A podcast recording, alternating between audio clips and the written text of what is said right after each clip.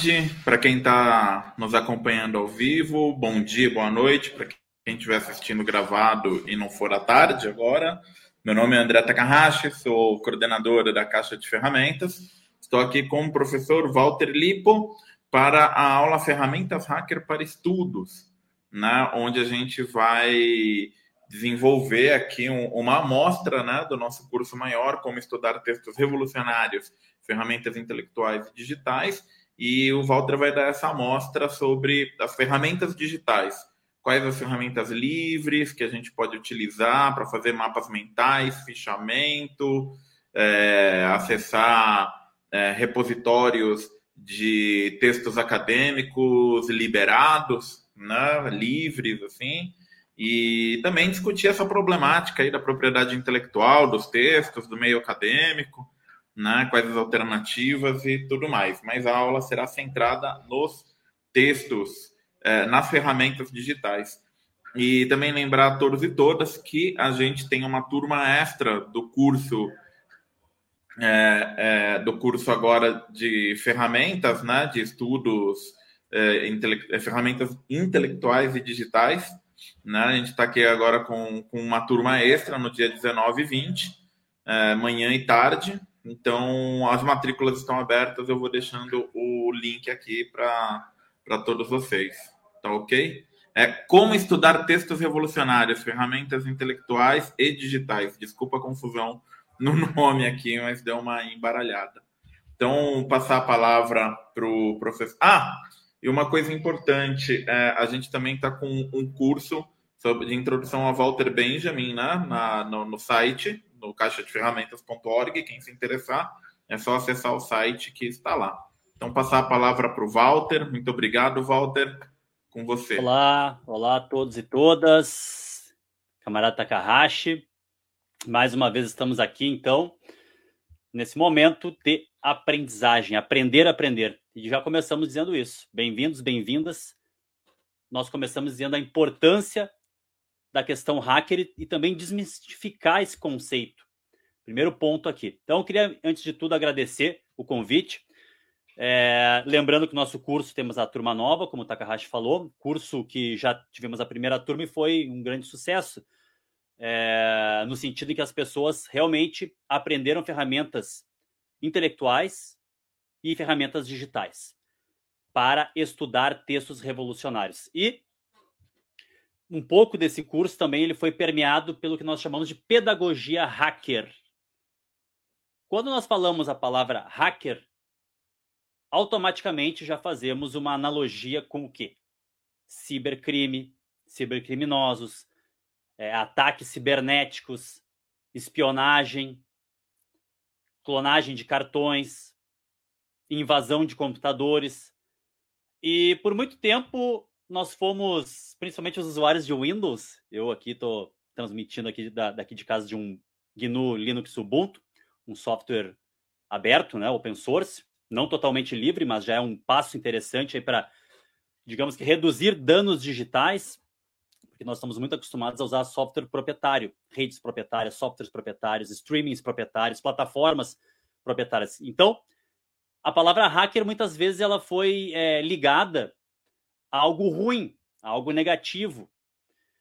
E nós, por muito tempo, nos importamos é, realmente né, com, com esse problema antivírus, programas de computador para nos defender dos hackers. E depois do escândalo Snowden e também da, da, do advento da Wikileaks de Julian Assange, para quem não lembra, Edward Snowden ele fará uma denúncia histórica de como funciona aí o aparato imperialista PRISM, ou melhor, os, as tecnologias de vigilantismo digital ligadas à NSA e à CIA. Isso ocorre realmente depois do, do 11 de setembro do, de 2001, com o ato patriótico, e começa um vigilantismo em massa. Então parece que nós nos preocupávamos muito com cibercriminosos, com indivíduos malvados que iriam invadir nosso computador, e quando na verdade quem invade os computadores em massa é o governo imperialista dos Estados Unidos. Então, essa palavra hacker, ela geralmente suscita algo ruim. E hoje nós mostraremos que não. Em primeiro lugar, ser hacker não é ser um cibercriminoso. E não é só programar softwares ou utilizar softwares para invasão, para cavalos de Troia, é, é vírus, é, ransomware, esse ataque que está muito em voga agora, que eles uh, roubam a sua nuvem e aí pedem um resgate, né? sequestram a sua nuvem, seus dados, seus, suas informações de uma empresa, de uma organização, de um indivíduo, e aí eles pedem o pagamento do resgate em criptomoedas. É, hacker, aqui para nossa concepção, é alguém que tem interesse pelo conhecimento e quer aprender a aprender. Hacker, então hackear algo não é só hackear programas de computador, não é só usar programas de computador para melhorar né, a performance de algum tipo de, de, de atividade. Não, não é só isso. Hacker é quem quer aprender a aprender. Então, nós podemos ser, sim, professores hackers, podemos ser estudantes hackers, nesse sentido mais amplo e, digamos que, mais revolucionário da palavra. Existe todo um estudo, principalmente advindo de dois, uma pensadora e um pensador brasileiro, brasileiros. É, eles vêm lá da UFBA, que é a professora Karina Menezes, da UFBA, e também uma das é, é membro e coordenadora do Raul Hacker Club, né, representa o Raul Hacker Club lá em Salvador, e o professor é, Nelson Preto, que trabalham muito sobre essa perspectiva de pedagogia hacker, ou seja, defender a cultura livre, defender a ciência livre ou livre contra o monopólio do conhecimento, contra o monopólio da cultura. O que significa o monopólio do conhecimento da cultura? Significa que repositórios proprietários, como, por exemplo, que a gente vai ver aqui depois, o JSTOR, um dos mais famosos, mais poderosos do mundo. Esses repositórios, eles cobram para você fazer download de artigos, papers, artigos científicos, que realmente são muito importantes em termos de geopolítica, em termos de iniciação científica, em termos de desenvolvimento científico e tecnológico.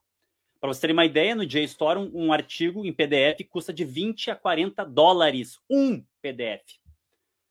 Então, ser hacker, no sentido que nós trazemos aqui, é se tornar um estudante que tem curiosidade científica, que tem autonomia intelectual, que desenvolve o seu protagonismo como, como um indivíduo, como um sujeito que também está ligado em redes intelectuais, está ligado em um conhecimento que é produzido de modo compartilhado, digamos assim, e aberto. Isso é ciência aberta, isso é, é conhecimento livre ou, e cultura livre. Esse debate tem sido feito por realmente pelos hacktivistas, como nós chamamos. É, militantes do software livre, militantes do conhecimento livre. Exemplo, o mártir Aaron Schwartz, que foi né, um hacker muito novo, já desenvolveu o RSS Feed com 13 anos, era um gênio mesmo. E posteriormente ele teve a brilhante ideia de entrar no Massachusetts Institute of Technology, o MIT. Ele entrou lá no servidor com um HDzinho e baixou o JSTOR inteiro, esse índice de artigos científicos, de papers, de revistas, que é praticamente inacessível para quem não tem não está ligado a uma grande universidade ou não tem dinheiro, dólares, para pagar aí pelos papers, pelos artigos. Ele foi lá, baixou, só que infelizmente colocaram uma câmera, desconfiaram que estava sendo feito esse tipo de atividade, e aí pegaram ele é, no flagra, né, fazendo o download, e ele foi processado pelo FBI como se fosse um clonador de cartões. E ele só queria liberar o acesso à ciência mundial. Ele queria combater essa questão imperialista mesmo, de monopólio do conhecimento. E ele acabou sendo processado de modo muito pesado. Foi um, um processo gigantesco. Queriam fazer ele de, de, de exemplo, punir, punir ele de modo exemplar. E ele acabou tirando sua própria vida. Aaron Schwartz. Depois, Alexander Obakian, lá do Cazaquistão, também estava fazendo seu trabalho de pesquisa acadêmico e não tinha, não, não, não tinha o valor, os valores para pagar esses artigos de JSTOR. Ela vai usar a base do Aaron Schwartz e vai começar a pedir para autores, cientistas, pesquisadores e pesquisadoras enviarem seus papers, seus artigos para ela. E ela começa a criar o famoso Sci-Hub. Isso é ser hacker na educação. Isso é ser hacker na pesquisa. Não é apenas essa, essa imagem que nós temos do carinha de capuz na escuridão do underground o tempo inteiro e de modo e às vezes é uma visão muito burguesa né do, do, do hacker aquela coisa do indivíduo do self-made man. Aquele indivíduo o Robson Crusoe romantizado que sozinho faz as coisas acontecerem. Não essa essa visão de hacker mais usual nós de certa forma criticamos. O conhecimento hacker é um conhecimento colaborativo aberto livre eu vou dar um exemplo para vocês da minha própria trajetória como pesquisador hacker eu produzi minha tese sobre Fanon, sobre Argélia, nesse sentido. Quando eu apresentei para o meu orientador, e meu orientador também gostava muito, gosta muito dessa, desse debate sobre ciência livre, acesso à ciência, ele, eu disse para ele, olha, eu vou desenvolvendo a minha tese e vou colocando fontes, métodos, teorias, inclusive fontes muito raras, vou deixar tudo aberto na internet para que as pessoas vejam o processo de criação de, de pesquisa, de investigação, método de exposição e a construção do conhecimento histórico. No caso, eu sou um professor de história, eu sou um pesquisador da área de história, um historiador. Isso uh, choca as pessoas na academia. Nós estamos aqui divulgando o nosso curso Como Estudar Textos Revolucionários. Ele também serve para pessoas que estão aí na, na lida com textos acadêmicos. Por quê? Porque muitos textos revolucionários são lidos na academia apesar de muitas vezes serem esvaziados do seu sentido revolucionário né, e tornados, digamos que, mais é, é, é digeríveis aí a, a, a, academia. Então, nesse sentido, eu deixei tudo aberto, fui fazendo aos poucos, fui produzindo, uma, por exemplo, uma tabela de artigos, de fontes, uma cartografia das fontes. Muitos estudantes acadêmicos de pós-graduação, doutorandos, mestrandos, etc., escondem suas fontes. Já notaram isso? Eu achei essa fonte e só vou mostrar depois que defender a minha tese. Não tem coisa mais absurda na minha concepção. Esse é... Bom, vou dar um exemplo. Quando eu estava no mestrado, lá em 2007, um colega me disse: Walter, encontrei um artigo muito interessante sobre tal tema. E eu falei: me passa. Ele falou: não, primeiro eu vou defender minha dissertação, depois eu vou passar os artigos da minha bibliografia. Mas eu pensava, eu pensei na hora, mas como assim? Quer dizer, esse artigo nem teu é de outro autor, você está utilizando conhecimento produzido por outro autor e você está se apropriando dele. Essa é a discussão que o camarada Takahashi nos trouxe aqui no início. A discussão sobre propriedade intelectual, copyright. Para quem não sabe, eu indico aí o livro do Léo Folleto, saiu pela Autonomia Literária, inclusive com, é, é, com o apoio da Fundação com, com a. que saiu pela autonomia literária, chama A Cultura é Livre. Parece que teve apoio da Fundação Rosa Luxemburgo também. Esse livro é muito interessante do, do Leonardo Folleto, do Baixa Cultura. Esse pessoal aí que faz um grande trabalho sobre cultura livre, acesso livre à cultura, entretenimento, etc.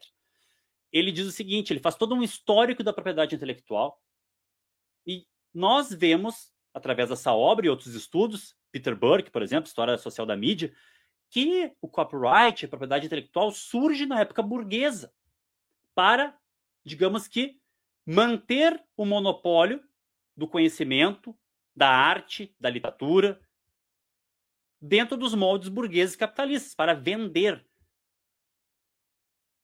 É, é, é, algo que começa lá no século XVI, XVII, as leis de copyright, acompanhando a sociedade burguesa capitalista. Eu já disse muitas vezes e repito aqui, a minha política sobre a questão do acesso é a seguinte: se eu posso comprar uma obra, principalmente de uma livraria, de uma livraria, de uma editora independente, se eu tenho, disponho daquele valor, eu vou lá e compro sem problema nenhum. Inclusive, fico muito feliz de ajudar, porque eu sei a dificuldade que é circular ideias revolucionárias, publicar livros, manter canais, plataformas como aqui a Caixa de Ferramentas, a dificuldade que é com uma visão contra-hegemônica, revolucionária. Então, eu não tenho problema, vou lá e despendo. Agora, essa é uma lógica um pouco diferente da lógica da grande, do grande mercado editorial, do mercado de entretenimento, Netflix, por exemplo, agora que acende como grande formato da indústria cultural em termos de produção de cinema, de séries, de, de filmes.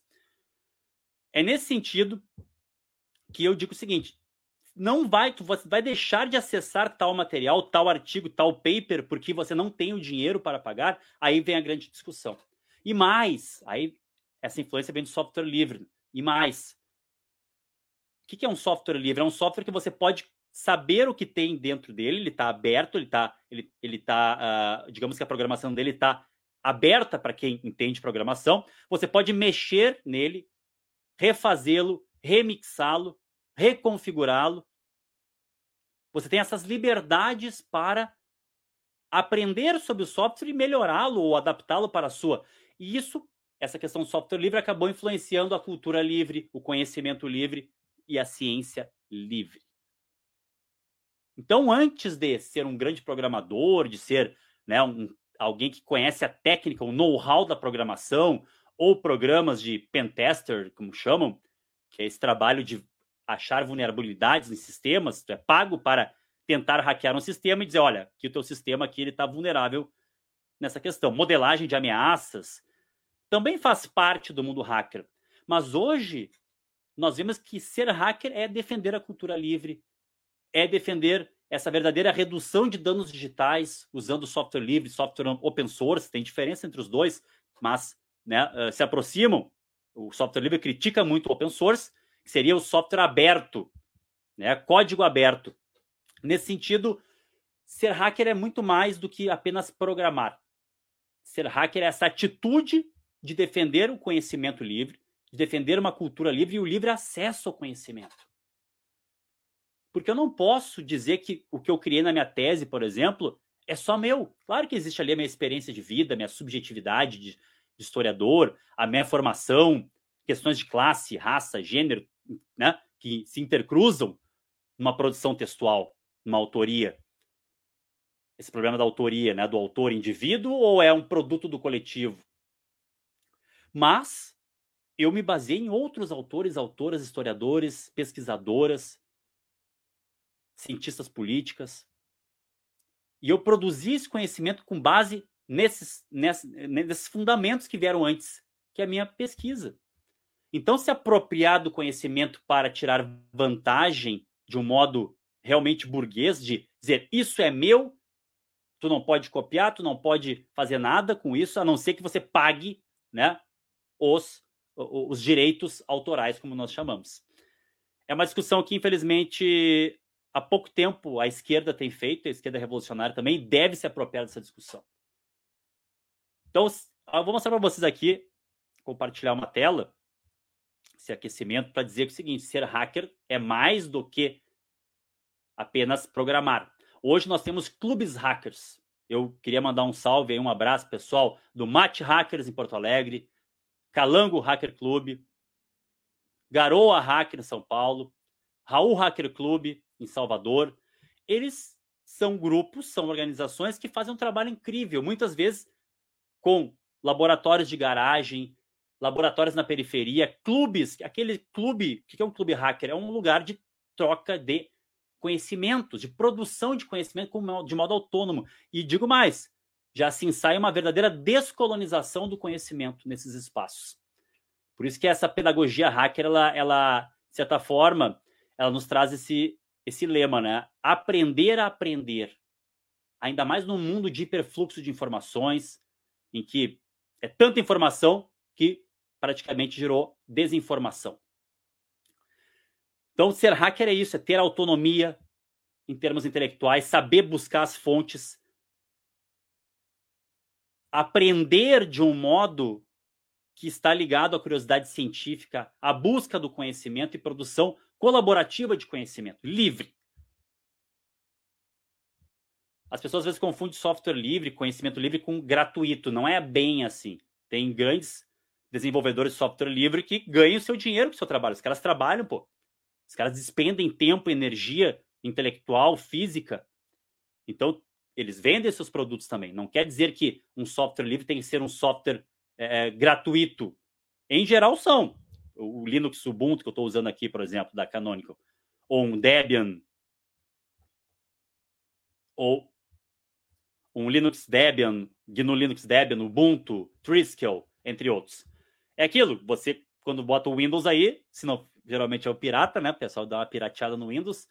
Você está com um software proprietário. Então, eu quero mostrar para vocês aqui algumas ferramentas que nós desenvolvemos no nosso, no nosso curso. tá? E algumas atitudes também, não é só técnica e tecnologia. Em primeiro lugar, quero mostrar para vocês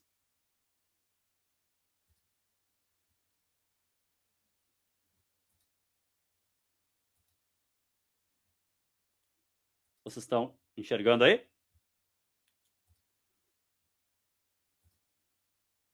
Ok, tá. Bom, vocês estão vendo aí, a gente estava falando dessa coisa de dizer a ah, hacker é o cibercriminoso, o hacker é. O pessoal dividia lá nos anos 90, 2000, toda uma classificação. O hacker, o cracker, o, o, o freaker, o carder, vírus lover, tinha toda uma divisão, uma classificação dos anos 90. Em geral, se dizia isso. Hacker e cracker tem uma diferença. Cracker é aquele que usa técnicas hacker, que usa eh, softwares para vantagens, cibercrimes, etc. Né? Ou, ou, até mesmo para ataques cibernéticos de um modo é, de espionagem industrial, roubo de dados, etc. O que vocês estão vendo aqui, vocês estão vendo aí o, o mapa da Casper Sky.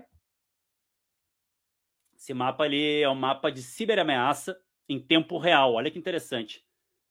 Sim, nós estamos num mundo onde existe a todo momento, dentro do, da, dessa imersão que nós fizemos no ciberespaço, nós estamos num mundo que existem ameaças reais, né, eh, ditas virtuais, mas são muito reais em termos de golpes, phishing, ransomware. O phishing é o mais comum, aquele golpe que nós estamos acostumados, né, que te manda um link é, é, enganoso e você vai lá e clica no link e perde o acesso uh, uh, à, seu, à sua rede social, ao seu e-mail, ou enfim, instala um cavalo de Troia. Sim, por trás dessa tela linda, colorida, em alta definição, existe um submundo né, dentro do ciberespaço que nós muitas vezes desconhecemos. Esse mapa aqui, em tempo real, da empresa Kaspersky, nos mostra a tendência da ciberguerra e de ciberataques no mundo inteiro. Vocês estão vendo aí o mapa, ele é interativo. Vamos dar uma olhada aqui nessa zona do leste europeu, do corredor da, das estepes euroasiáticas. Está uma intensa ciberguerra no momento acontecendo, segundo o mapa da Casper Sky. Então, nós vivemos sim num mundo que está imerso em ciberguerra, cibermessa. Pessoas acham que é lenda, que é mito, mas não, é verdade. Nós sabemos que hoje a ciberguerra movimenta um valor incrível em termos de orçamento militar. Treinamento de, de, de cibersoldados, né? vírus, armas cibernéticas como Pegasus ou Dark Matter de empresas israelenses para vigilantismo e espionagem e muito mais. Então esse mapa ele realmente nos, nos alerta. É, é um mundo de ciberameaças. E nós estamos muito vulneráveis a isso. Mas isso é uma parte do que é ser hacker, de estudar a questão do vigilantismo digital, de estudar questões ligadas é, é, ataque e defesa, ciberdefesa, autodefesa cibernética. Isso é uma parte. A outra parte é que nós queremos aqui enfatizar e chamar vocês para utilizar digamos assim, ideias hacker de aprender a aprender e alguns softwares, softwares e sites e, que nos ajudam né, a, digamos que, hackear o conhecimento. Aí, nesse sentido, sim. Defender o conhecimento livre, o acesso livre. Aqui vocês estão vendo a página do JSTOR, JSTOR. É o índice de artigos dos mais conhecidos. Inclusive, está envolvido com a história do Aaron Schwartz. Foi esse, esse site aqui, esse index, essa biblioteca, esse repositório uh, que o Aaron Schwartz fez a expropriação revolucionária dos papers, dos artigos, baixou praticamente inteiro ele. O que ocorre? É muito bem feito, a qualidade é ótima, tu acha artigos, acha capítulos de livro em todas as línguas. Vou botar aqui o autor que eu estudo. Franz Fanon, Você vai achar aí centenas de milhares de artigos de, ó, uh, sobre uh, todos os assuntos. Né? Só sobre Fanon aqui, por exemplo, dá uma olhada. Ó, temos aqui 16 mil artigos só sobre Fanon ou de Fanon, ou citam Fanon. Então, para o pesquisador, para a pesquisadora, para quem estuda textos revolucionários, é muito importante ter acesso a esses artigos. Ó, um artigo aqui de 88. Tem muita coisa em português também. Vocês podem fazer uma refinar a busca no curso. Eu ensino a refinar mais a busca aqui. Aqui temos um, um texto de 88 chamado uh, Fanon's Theory of Violence, a Critic. É uma crítica à teoria de violência do Fanon, teoria da violência do Fanon. Legal, ótimo. Então, se, aí tem uma coisa: se você fizer uma conta no JSTOR, você pode ler três artigos a cada 15 dias. Não pode baixá-los. Né? Isso lembra um pouco a, o sistema Netflix. Você pode ver no streaming, mas não pode baixar para mandar para outro software ou ver em outra ah, plataforma ou em outro programa ou em outro aplicativo. Você até pode baixar ali para não gastar dados, mas no próprio Netflix. Eles chamam isso de DRM, atenção, Digital Right Management. É, é, é, o modo que eles gerenciam os direitos digitais. São programas proprietários que impedem você baixar e, digamos que, usar livremente é, esses, esses, esses arquivos digitais. Então vocês podem ver que tem muita coisa aqui. Ó, esse aqui é um exemplo. Coloquei aqui um, um texto da filha do Fanon, Mireille Fanon, Mende, Mandé, desculpem, aqui é a filha do Fanon. Olhem o preço desse artigo para download. Passa uma conta aí, quanto é que está o dólar hoje? 51 dólares um PDF.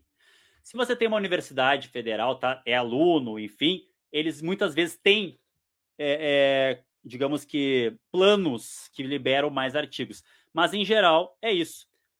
Então, imagina se você vai precisa aí de uns 10, 15 artigos para desenvolver o seu estudo, para fazer a formação na sua organização, no seu partido, no seu movimento social, no seu coletivo.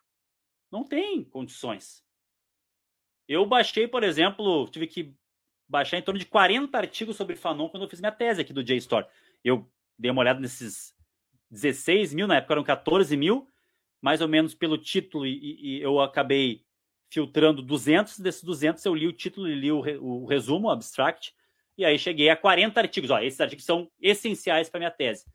Aí faz a conta aí, 40, eles vão de 20 dólares a 50 dólares. Vamos botar uma média aí, a maioria deles é 40 dólares. 40 artigos vezes 40 dólares. E aí faz o câmbio para real. É impossível. Por isso que Alexander Elbakian criou o Sci-Hub. Ah, agora estamos já num software hacker mesmo. Para quem não conhece, está aqui. Sci-Hub, para remover todas as barreiras no caminho da ciência. Alexander Elbakian, do Cazaquistão, ela não tinha grana, não tinha também, que, que nem muitos de nós, do sul do mundo, desde o sul, antigo terceiro mundo, não tinha grana para pagar. Ela é do Cazaquistão e ela resolveu criar o Sci-Hub. Primeiro, ela fez, uh, uh, pediu para autores, para pesquisadores mandarem seus artigos para não ter que pagar no JSTOR ou em outros, tem muitos outros index e repositórios pagos de artigos. E notem o seguinte: uh, quando você. Vou mostrar para vocês uma coisa aqui, ó. atenção. Lume URGS, mostrar meu próprio caso. O repositório aqui da URGS, da universidade na qual eu fiz mestrado e doutorado. Está aqui meus dois trabalhos: minha dissertação sobre ensino de história da África e minha tese sobre Franz Fanon e a, a Revolução Argelina. Vamos ver a tese aqui. Ó. Quando eu abro a minha tese aqui, o que, que nós vemos? Nós vemos o seguinte: lá embaixo está esse símbolo. Atenção. Creative Commons é uma licença aberta. O copyright é a licença mais fechada que tem. Não pode copiar, não pode mexer, não pode fazer nada. Essa licença é um pouco mais aberta. não é a mais delas. Né? Creative Commons significa o seguinte, aqui ó, é share alike, a tribe e no commercial. A minha licença aqui da minha tese, que é a URGS, quando você é, permite que seu, o seu trabalho vai para o repositório Lume da Universidade Federal do Rio Grande do Sul, você é obrigado a aceitar uma licença Creative Commons, que diz assim: você pode mexer, pode copiar, pode utilizar, desde que dê autoria, que não faça fins comerciais diretamente com isso, e que, digamos que o trabalho derivado da minha tese, que ou que use a minha tese, também seja compartilhado com uma licença igual a essa. E aí o que acontece? Muitas vezes, mesmo com essa licença, os trabalhos são apropriados por repositórios pagos e eles dizem assim: ó, não, nós não estamos vendendo o artigo, a tese do professor Walter. Nós estamos vendendo o serviço de organização para você ter a facilidade de achar. Olha só o macete deles. A minha tese está aqui, liberada em Creative Commons para ser utilizada, copiada, remixada, reconfigurada, mas eles se aproveitam dessa, dessas brechas. Então, só para vocês terem um exemplo. E a Alexander Bakken, ela vai utilizar, então, vai criar o Sci-Hub. Eu utilizei muito o Sci-Hub, inclusive agradeci o Sci-Hub na minha defesa. Agradeci a Alexander Bakken pela possibilidade de acesso a artigos. E eu sou da área de história. De repente, vão ter um interesse maior, porque meu, minha tese, por exemplo, ela, ela, ela adentra nas questões de contra-insurgência, guerra moderna, doutrina francesa, desenvolvida na Argélia e na Indochina, aplicada em ditaduras militares do Cone Sul, na América do Sul. Mas você imagina um trabalho na, da questão farmácia, da farmácia, biotecnologia, nanotecnologia, informação, ciência cognitiva. Tem questões de desenvolvimento tecnológico ligadas, sim, à autodeterminação de, da, das nações, dos povos, a, a possibilidade de é, incentivar a pesquisa, patentes, que isso realmente ter acesso a esses papers é fundamental. Então, Alexander Obakan criou essa biblioteca underground hacker, onde você simplesmente alguns uh, uh, artigos às vezes uh, não funcionam, principalmente capítulos de livro, mas artigos em geral é bem simples. Você vai copiar o link e colar aqui, ó. Se o artigo estiver disponível no SciHub, ele automaticamente uh, vai baixar. É o que nós fizemos aqui agora. Acabamos de hackear ao vivo um artigo do JSTOR. A contribuição de Fanon para o processo de libertação do povo. Pela filha do Fanon. Olha só, graças ao SciHub e a Alexander Elbakian, nós, com um simples copia, ó, vai lá no JSTOR, no curso a gente ensina de modo mais detalhado, mas já estou dando aqui uma palhinha muito boa. Coloca aqui que está pesquisando.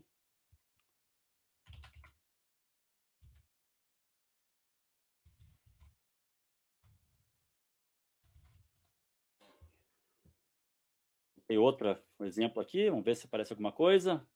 Marx e a teoria. Teorias. Teoria da História do Capitalismo em Marx. Dá uma olhada nisso aqui. Tem mais um artigo que também pode ser. E aí vai lá, ó. Copia a URL que está aqui em cima e cola no SciHub. Aqui já temos ele. Esse artigo, por exemplo, nós economizamos 51 dólares. Não só economizamos 51 dólares, como também, digamos que atacamos o imperialismo científico no sentido de monopólio da ciência, porque a ciência ela não é uma coisa neutra, não é uma coisa que eh, paira no ar. A ciência está atrelada, infelizmente, aos interesses do capital. E nós temos que lutar por uma ciência popular, uma ciência e uma tecnologia descolonizada, assim como nos ensinou Franz Fanon no Sociologia de uma Revolução, ao analisar o uso do rádio na Revolução Argelina. Uma ciência popular, uma ciência do bairro, da favela, com clubes né, de ciência, clubes hackers. Porque a escola, parece que hoje nós estamos no momento em que a escola, inclusive a escola pública, por um lado está entregue ao colonialismo de dados, ao colonialismo digital. Nossas escolas estão todas entregues à Google Corporation. Entregamos nosso expertise, nosso big data, nossas chamadas, nossas aulas, nossos planejamentos para Google Classroom e Google for Education. E, por outro lado, somos acossados pela ofensiva neoliberal de uma pedagogia corporativa que é coach, né? Na verdade, é coach. Estão nos empurrando goela abaixo coach. Estão nos empurrando empreendedorismo. Eles querem criar empreendedores, os famosos capitalistas sem capital, que na verdade vão ser o precariado. Empreendedor, ter a sua MEI, alugar uma bicicleta do Itaú para entregar comida pelo iFood, totalmente precarizado, precariado. Preparando essa juventude para esse, esse mundo sem nenhum tipo de garantia social, trabalhista. E nós precisamos contrapor isso com uma concepção de educação revolucionária. Por isso que eu proponho essa pedagogia hacker. E claro que o, que o, o movimento hacker ele é muito amplo e às vezes, infelizmente, muitas vezes confuso ideologicamente, politicamente principalmente. Vide anônimos e suas peripécias, erros principalmente, e, e todo o uso que se faz né, desses grupos. Nós precisamos contrapor essa visão de um hacker mais a, a, uma visão liberal, ou uma visão do indivíduo que faz sozinho, self-made man, para uma visão coletiva de produção de conhecimento, de ensinar, de aprender. E isso nós podemos também fazer dentro da escola, nós professores, professoras, quem trabalha com a educação.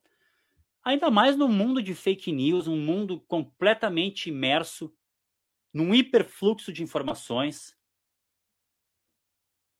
nós precisamos fomentar um letramento para o consumo crítico de informações. Muito mais que conteudismo. Isso é essencial para criar autonomia intelectual, possibilitar um campo de autonomia intelectual. E também, de certa forma, claro, nós estamos no limbo da questão do estudo. Um estudo mecanicista, aquele estudo ligado a, a um paradigma fordista de escola, aquela escola cinza, todo mundo, né, um atrás do outro na fila, é, o, é o famoso Another Brick in the Wall clipe e a música do, do, do Pink Floyd, muito ligado ao Taylorismo, ao Fordismo. Aí vem o advento do Toyotismo, vem a terceira fase da Revolução Industrial. Aí vem a Indústria 4.0, que agora é a ideologia mais forte, é a tecnologia, Big Techs, a ideologia californiana que surge de uma amálgama entre hipismo e yupismo. O yup e o hip na Califórnia parece que criam essa ideologia em que as big techs, as relações são mais flexíveis, você tem mais liberdade. Na verdade, é o neoliberalismo explorando a liberdade. Uma tecnologia de poder, uma ideologia que explora a liberdade. Você é um projeto, não é mais um sujeito. É, empreendedor, empresário de si. E aí vem toda essa pedagogia uh, corporativa, empresarial, colonizando a escola. E aí nós podemos sim propor a superação desse, desse dilema, dessa dicotomia. Por um lado, nós criticamos aquela educação, aquele estudo mecanicista, aquela coisa fordista, aquela coisa da decoreba, do conteudismo. E nós acabamos seduzidos por, pelas metodologias ativas, a gamificação, é, a, a, entre outras, que são interessantes desde que elas tenham uma perspectiva emancipadora porque infelizmente as metodologias ativas têm sido usadas para a pedagogia corporativa, ser proativo, motivação. Olha para as palavras, né? desempenho, motivação, otimização. Então a pedagogia hacker crítica, ela nos ajuda a pensar um estudo emancipador, um estudo que nos proporciona autonomia intelectual, que nos proporciona aprender a aprender, essa é um outro lado da, da cultura hacker que poucos conhecem. E aí? Nós utilizamos. Deixa eu abrir aqui de novo o Sci-Hub.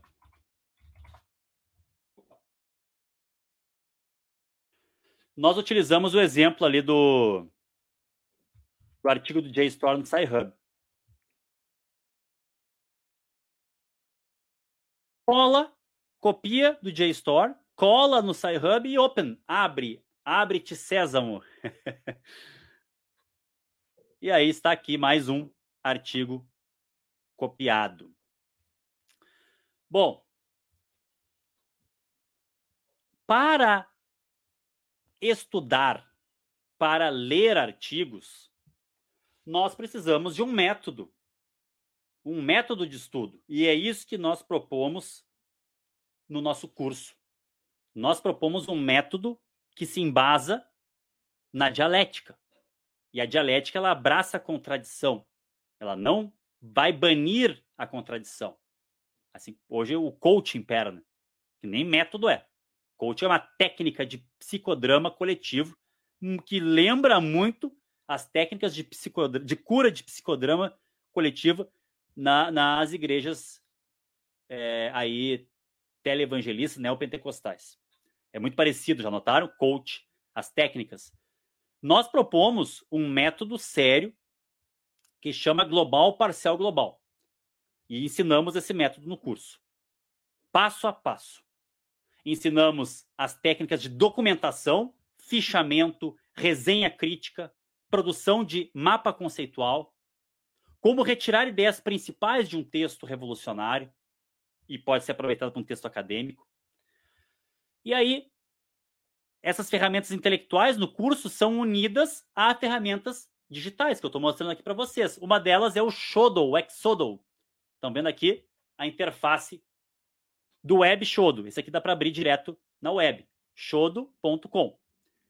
Ele também tem um aplicativo para Android muito interessante, inclusive no curso eu ensino a extrair um fichamento praticamente pronto do Shodo, com o Shodo. Você vai lá, baixa, hackeia seu texto com o SciHub, estou fazendo passo a passo aqui com vocês, baixa o texto e vai, vamos ver se a gente consegue abrir esse aqui, ele vai abrir no Shodo, como vocês estão vendo aqui.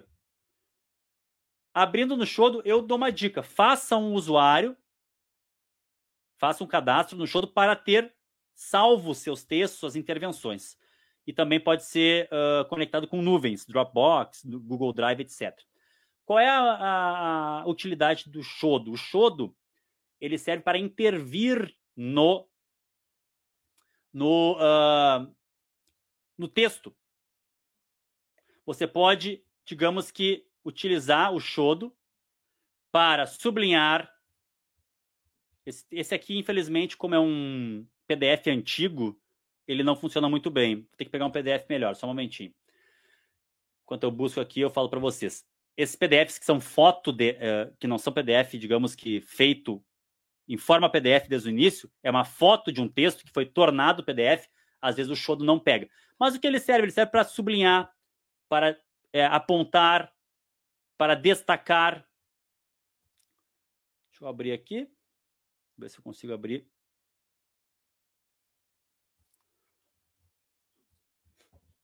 Um outro arquivo um pouco mais adequado que esses de foto. Ah, esse aqui é de foto também. Só um pouquinho, pessoal. Ah, esse aqui é perfeito. Inclusive, esse documento nós usamos bastante ele no nosso curso. É um documento bem sucinto, mas muito bom para aprender a ler textos. Como assim aprender a ler textos? Sim, pessoas no sétimo semestre da Faculdade de Ciências Humanas, pessoas na pós-graduação, especialização, até mesmo mestrado, muitas vezes não sabem estudar. Não tem um método de estudo, não sabem extrair as ideias. E aqui esse, esse documento é interessante porque ensina como resumir, como fazer fichamento, como fazer citação. Nós usamos ele no curso. Olha aqui. Estou lendo meu documento no Shodo e aí achei interessante aqui. Digamos que essa parte, ó. Eu vou sublinhar. Pronto. Sublinhado. Atenção, na versão web do Shodo não é possível extrair esse tal fichamento que é o chamado resumo de anotações. Mas no curso eu vou ensinar vocês a fazer a leitura com o global parcial global, o método de estudo que eu proponho, vindo de um livro chamado Como Fazer uma Monografia, do professor Delcio Vieira Solomon. E eu adaptei esse método com questões do método dialético, da metodologia dialética, que vai do difuso para o analítico, chegando à síntese.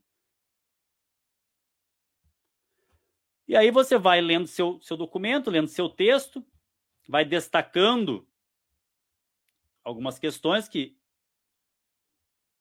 ó, o aluno iniciante em geral não adquiriu ainda algumas das habilidades que viabilizem uma melhor compreensão e consequente aproveitamento do conteúdo. Achei interessante aqui, vou destacar com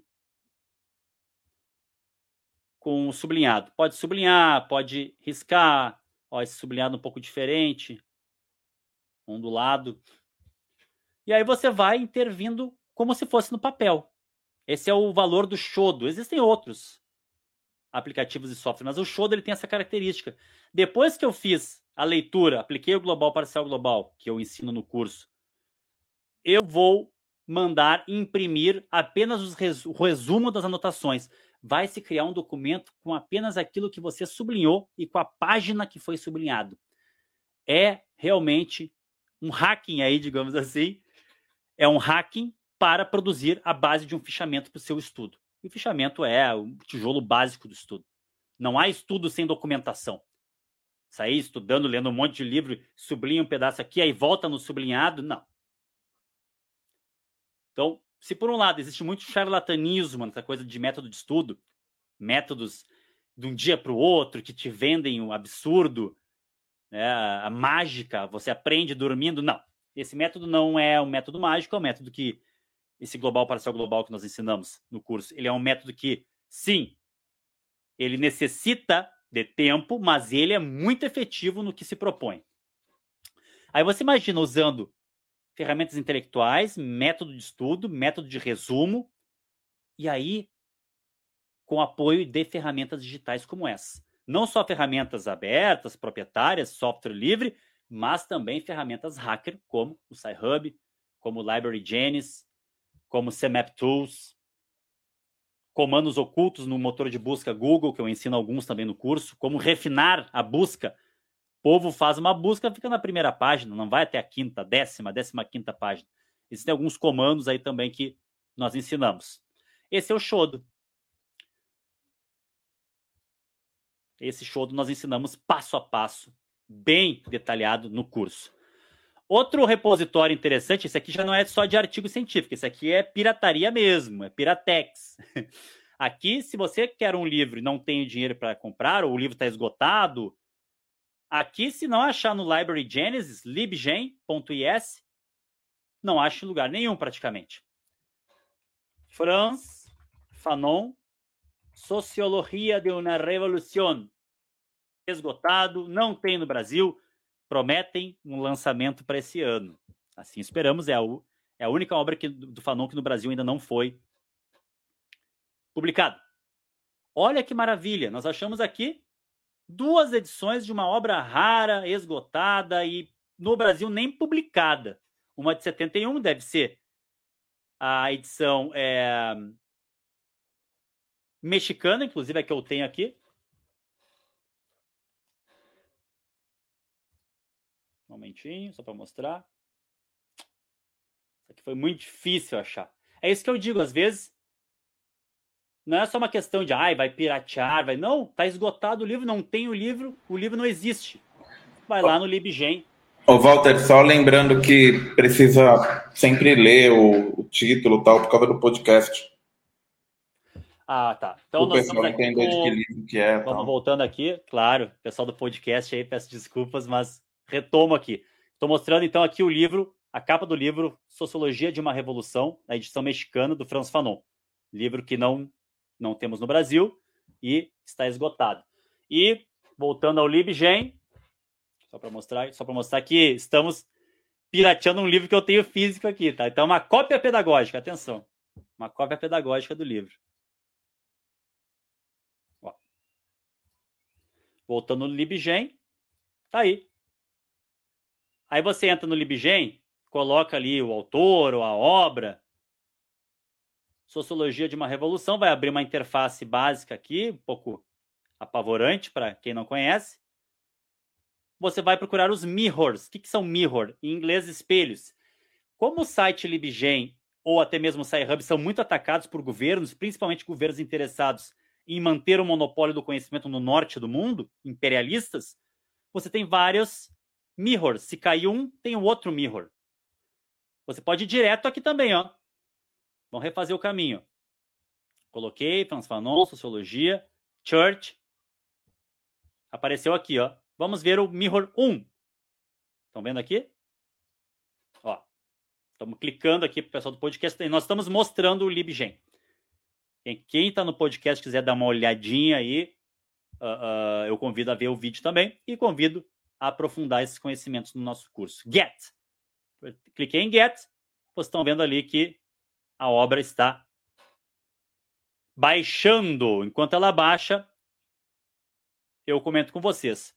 Em 2001, eu conheci o professor Orson Soares. Na verdade, um pouquinho antes a gente se conheceu e nós, nós acabamos fazendo uma parceria criando o coletivo Fanon.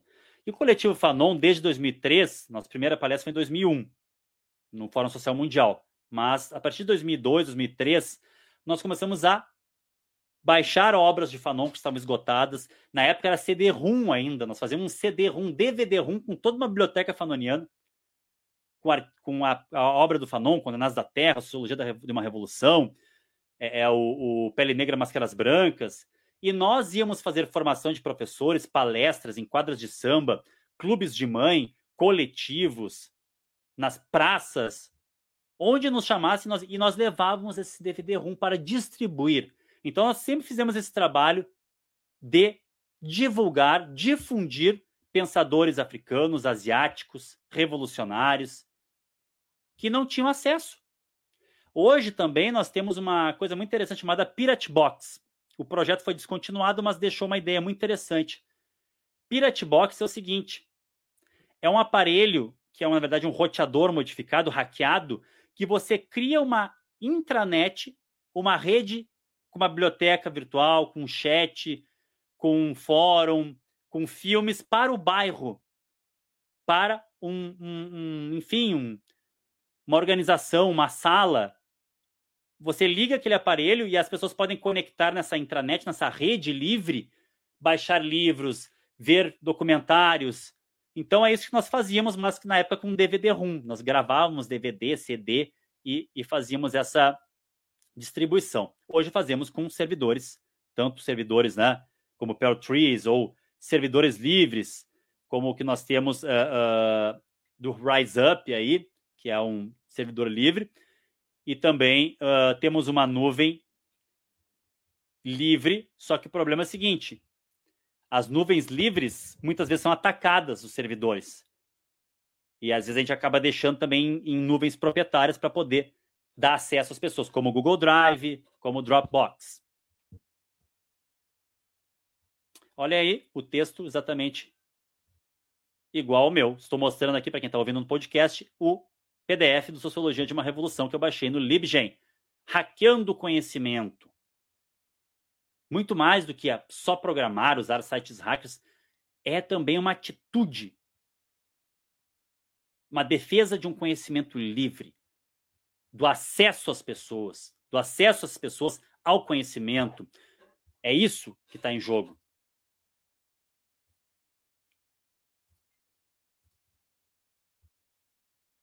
Esse CMAP Tools nós também mostramos no. Nós ensinamos ele no, no nosso curso. Isso aqui é um software livre, inclusive tem nuvem também, pode ser feito na nuvem, de mapas conceituais. É muito interessante dá para produzir mapas conceituais, dá para baixar ele no teu Windows, no teu Linux, dá para usar ele na nuvem no, no, web, na web. Esse aqui eu vou deixar só o nome para vocês e no curso eu aprofundo bastante, mostro como funciona. Existem outras alternativas proprietárias, por exemplo, MindMeister, também no curso eu indico. Eu queria mostrar o, aqui, o, ó. O, o, o, site das ferramentas também é legal falar, viu, Walter? O endereço. Ah, perfeito. Já volto ali então, peraí.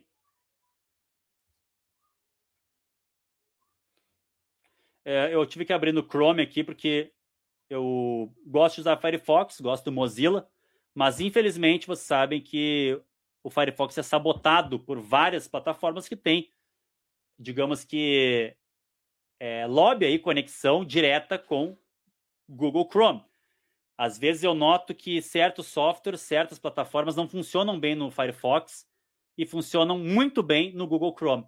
Provavelmente deve ter algum tipo de azeitamento aí em termos de software, de código. Bom, se você usar o Google Chrome, essa plataforma funciona melhor. Você deve, já deve ter notado isso e é verdade, existe isso, né? Existem essas questões. Vou botar aqui o CMAP.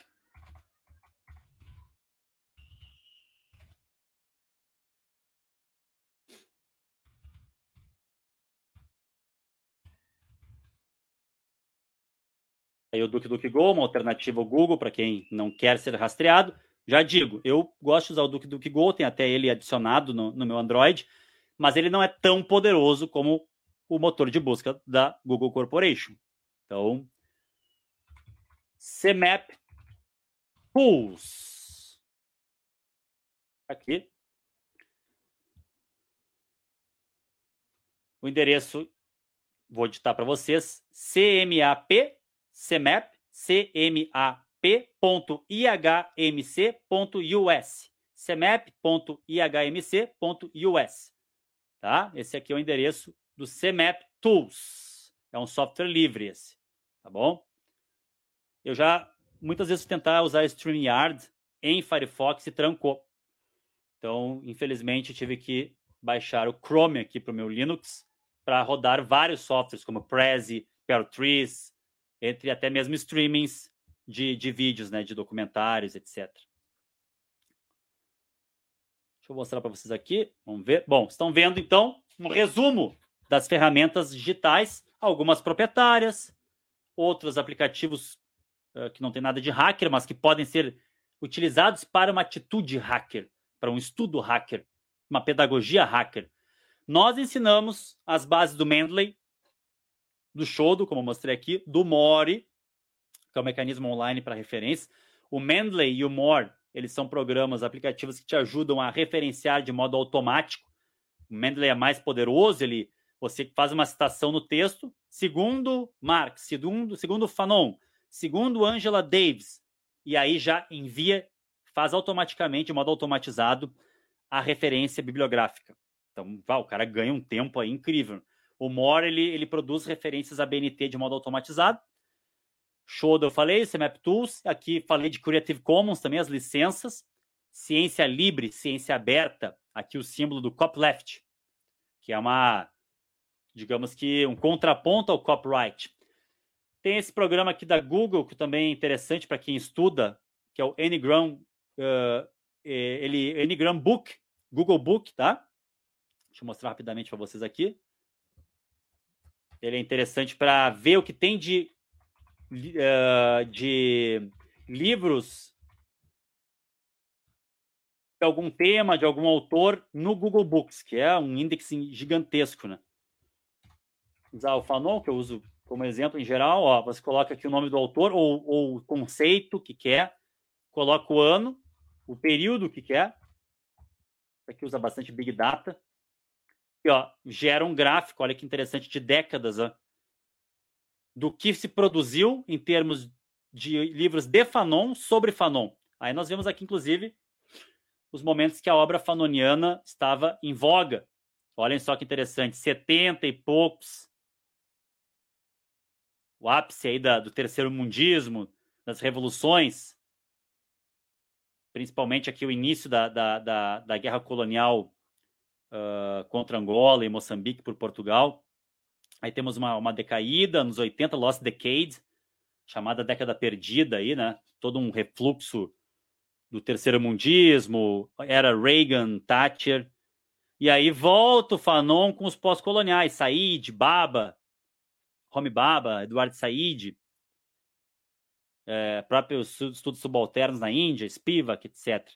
E olha que interessante, nunca Franz Fanon esteve tão em voga, segundo o Google Books e o Big Data recolhido pelo Google. Estamos aqui em 2019, onde chega o gráfico.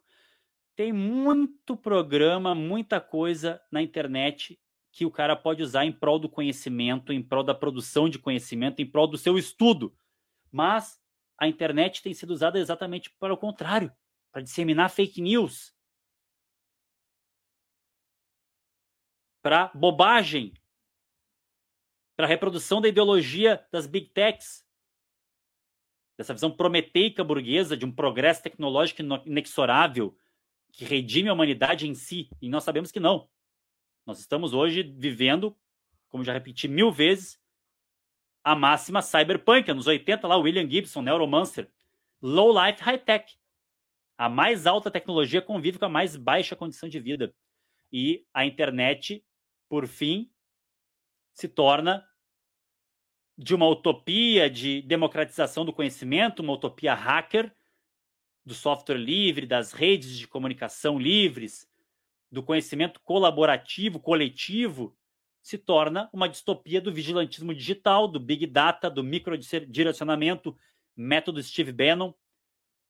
Então, como retomar, se é possível isso, ou como criar uma tecnologia emancipadora, um estudo emancipador, uma educação livre? São algumas questões que nós nos perguntamos ao longo de 20 anos em sala de aula, como professor brasileiro, como educador brasileiro. Ser hacker,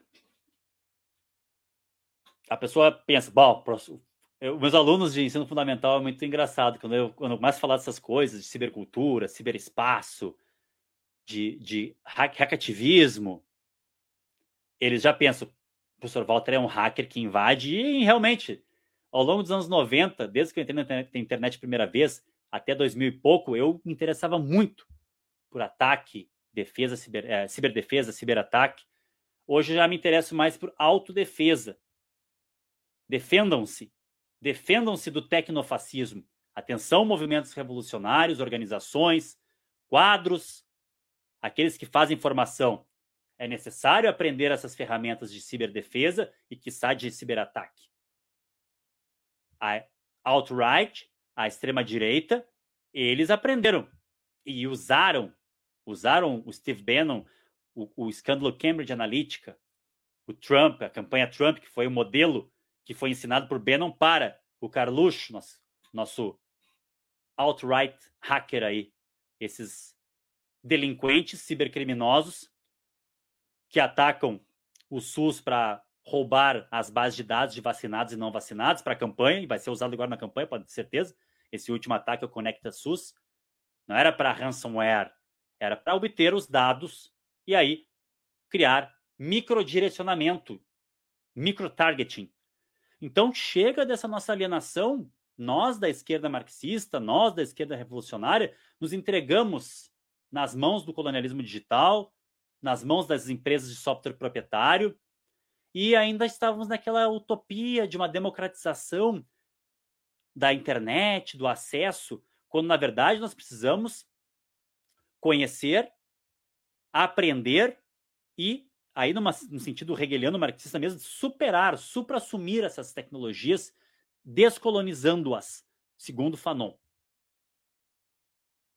E não é só a técnica em si, é uma atitude, é uma compreensão de mundo que, na minha visão, está calcada na 11ª tese ad Feuerbach de Marx.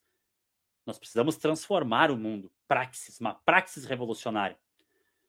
Então é por isso que até nós estamos trabalhando numa obra chamada Colonialismo Digital. Ela está praticamente pronta, já está no prelo, e lançaremos ela em abril. Eu, o professor Davidson e Costa Faustino. Colonialismo Digital. E é, um, é exatamente um pouco do que eu falei aqui hoje. Qual a importância da pedagogia hacker, dos clubes hackers, da descolonização da tecnologia e de uma crítica tecnopolítica a ideologia californiana, que é essa ideologia que per, permeia o discurso das big techs. Nós somos legais, olha como a Google é legal, olha só, ela entrega serviços gratuitos para nós, professores. Não, na verdade, nós estamos sendo, nós estamos sendo minerados e mercadificados na nossa experiência, nossa expertise, em tudo.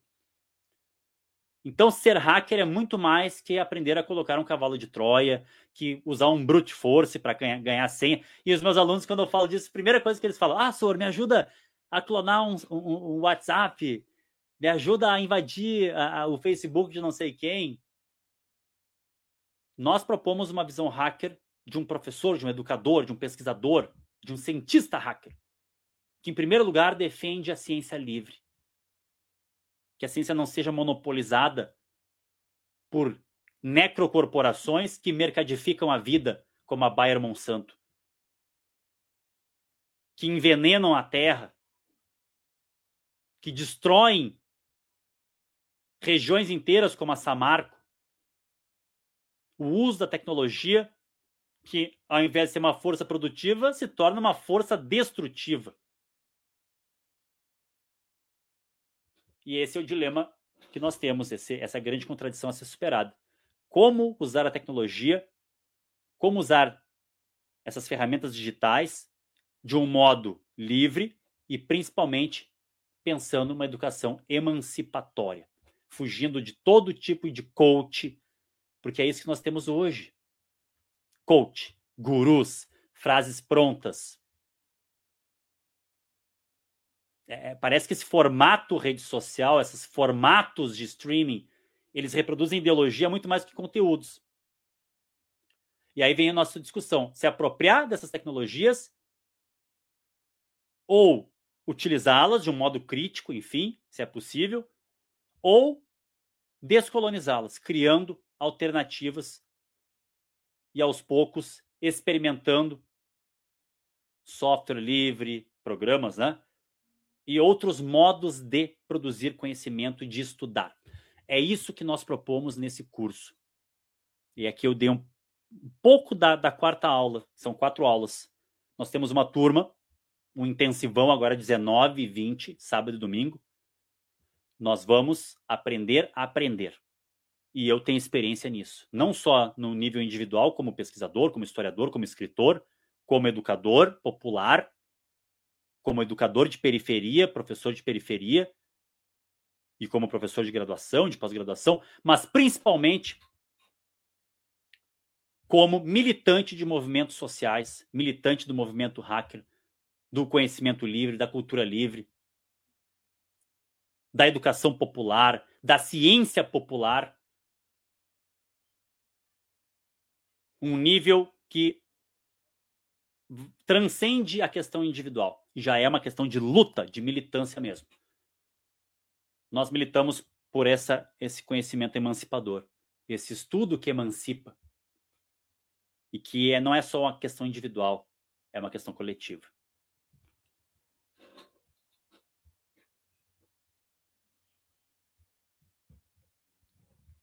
É, espero que tenham gostado dessa aula livre, onde eu ensinei não só algumas ferramentas, entre tantas outras que existem, como acessar o conhecimento, como organizar o conhecimento, esquematizá-lo, extrair ideias, interpretar ideias, compreendê-las e, por fim, explicitá-las. Está lá no nosso curso. E espero que vocês possam fazer matrícula, se matriculem, ainda está aberto. E, principalmente, espalhem essas ideias, circulação de ideias. Agora vou abrir camarada Takahashi, todos e todas estão aqui presentes, para perguntas, intervenções, dúvidas.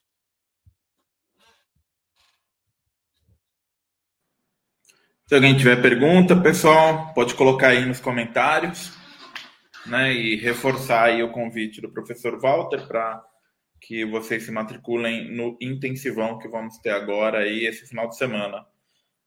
As aulas ficarão gravadas, tá? Quem quiser assistir depois vai ter acesso. E quem se matricular também vai ter acesso às aulas da turma extensiva, né? Que terminaram semana passada. Então, então quem tiver interesse aí é só é só se, se matricular. O livro que eu comentei, só para uma. Enquanto o pessoal escreve ali, o livro que eu comentei, então, da autonomia literária, tá? Que é o livro do Leonardo Foleto. Ele chama Cultura é Livre uma história de resistência antipropriedade. E é uma maravilha né, que, o, que o Folheto e a Autonomia fazem.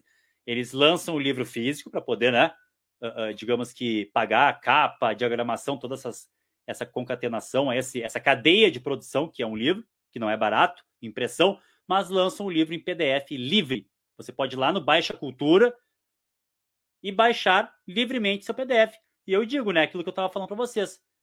Se tiver a grana, se tiver a oportunidade, tem gente que quer o livro físico, quer o livro impresso, né, bonitão na mão, vai lá e compra, apoia. Apoia o autor, apoia a, a, a, a editora. Então, é, esse livro aí é, é muito importante. E nesse outro livro que nós estamos escrevendo, que é o Colonialismo Digital, que sai pelas Ciências Revolucionárias, eu, o professor Davidson Costa Faustino, nós usamos muito o, o duas obras uh, do Leonardo Folleto. Uma é que saiu pela Monstro dos Mares, outra editora independente, que é o que ele traduziu e fez uma apresentação à ideologia californiana do Barbrook, né? E, e, e que fala sobre essa ideologia das big techs. E o o, o, o, outro livro dele é esse, o, Cultura é Livre, né? que fala, é uma história da propriedade intelectual. Esse livro é essencial para entender por que nós defendemos uma cultura hacker, uma cultura livre, um conhecimento livre. Eu indico muito aí.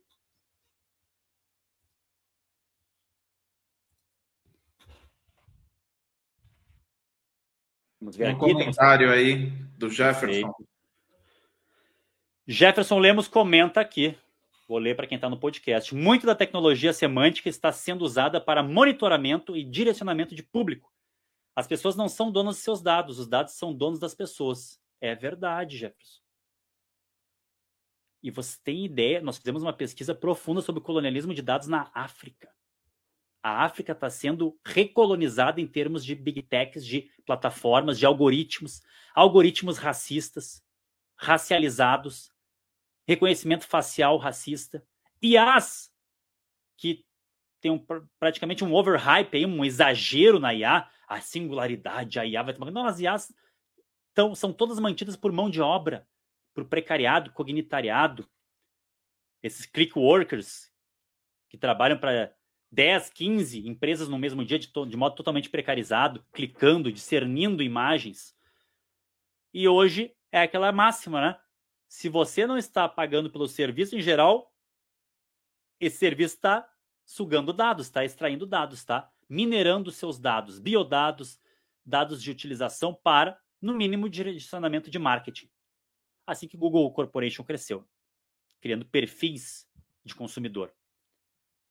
É uma pena que, que agora essa, essas empresas imperialistas entraram com tudo na ciência brasileira e no conhecimento. Temos várias obras aí surgindo importantes.